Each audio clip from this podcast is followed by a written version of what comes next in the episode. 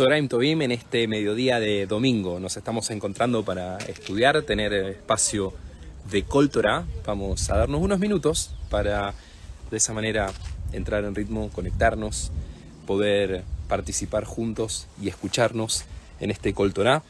Todos los comentarios bienvenidos para poder estudiar, aprender algo más que tiene que ver con la tradición judía, con nuestra cultura. Y quiero compartir en este mediodía de domingo con todos los socios y todos los amantes y apasionados del deporte, del estadio, muchos que están volviendo a sus rutinas, a los entrenamientos.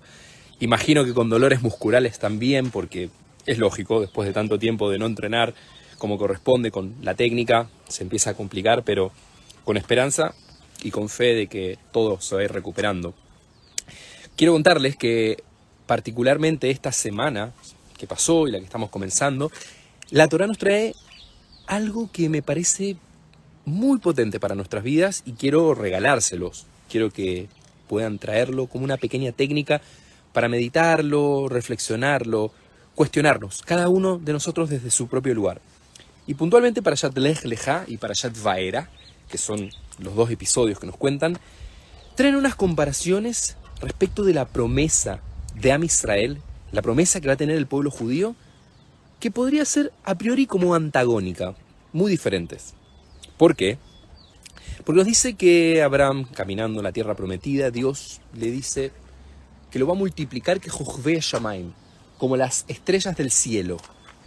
Pero, cuando uno sigue estudiando, leyendo el relato, dice por el contrario que Abraham tendrá no solamente como las estrellas del cielo, sino que tendrá como el polvo, que Jolayam dice como si fuera la arena del mar.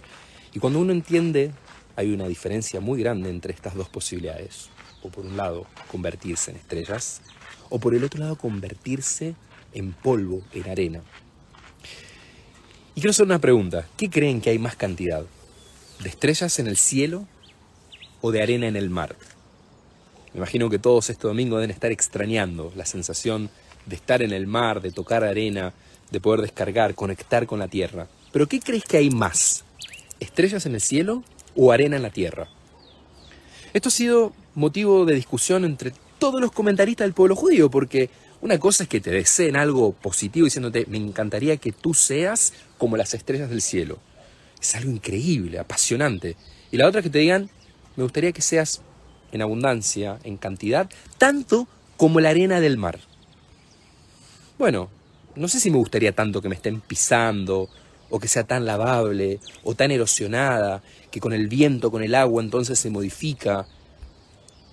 Una cosa es la estrella del cielo que es claramente identificable y lo otro es la arena del mar. ¿Por qué le dice el texto a Dios, le dice a Abraham que va a tener la doble bendición, ser estrellas del cielo o arena del mar? Y por eso te pregunto, ¿qué crees que hay más? ¿Arena en el mar o estrellas en el cielo?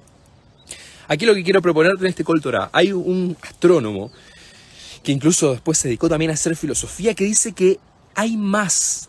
Fíjate, es Carl Edward Sand que dice que hay más estrellas en el cielo que arena en el mar. ¿Cómo es posible? Si nosotros no podemos percibir. Dice que hay más estrellas en el cielo que cantidad de arenas, de granos de arena del mar. Parece una locura. Pero creo que hay una posibilidad de volver a reformular nuestra vida. ¿Saben? Hay una bonita manera de comprender nuestra vida y dicen que nosotros no somos más que polvo de estrellas. ¿Por qué? Porque en algún momento las estrellas conformadas ahí en los cielos, al tener explosiones, se convirtieron en minerales y toda nuestra parte biológica de hoy en día está compuesta a través de minerales. Desde ahí está también parte de la creación. Por eso muchos dicen que nosotros no somos más que polvo de estrellas. Pero también hay una explicación que dice que aquello que te da idealismo arriba, que te ilumina y que te puede potenciar todos tus sueños, muchas veces está en sintonía con aquello que está ahí abajo, que eres pisado por otros, que a veces no haces más que acumular esa arena y tal vez el malestar de sentir una carga o lo degradado en el piso.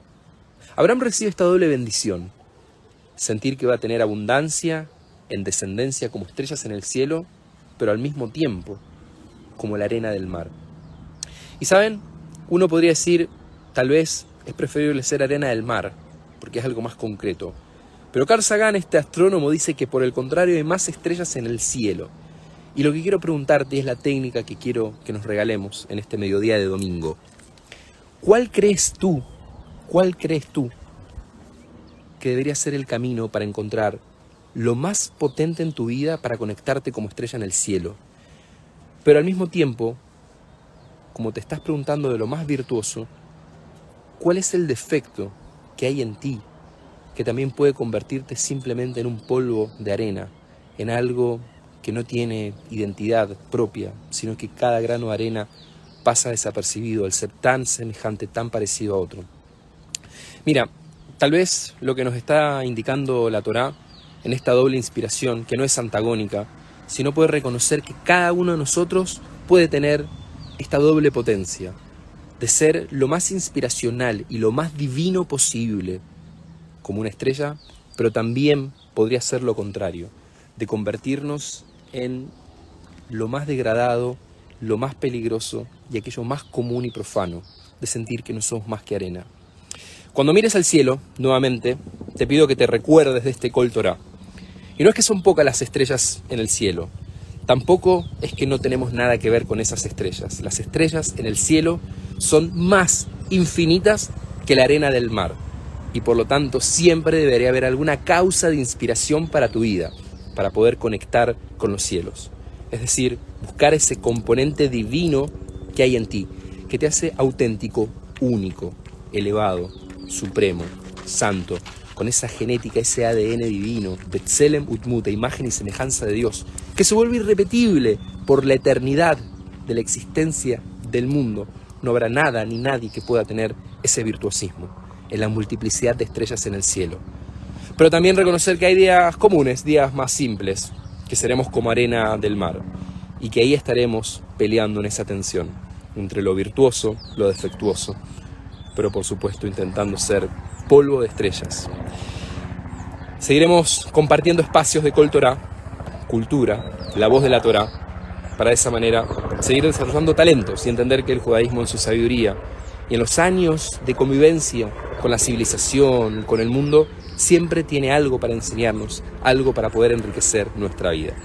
Cuídense, Shavuatov, que comencemos una hermosa y próspera semana.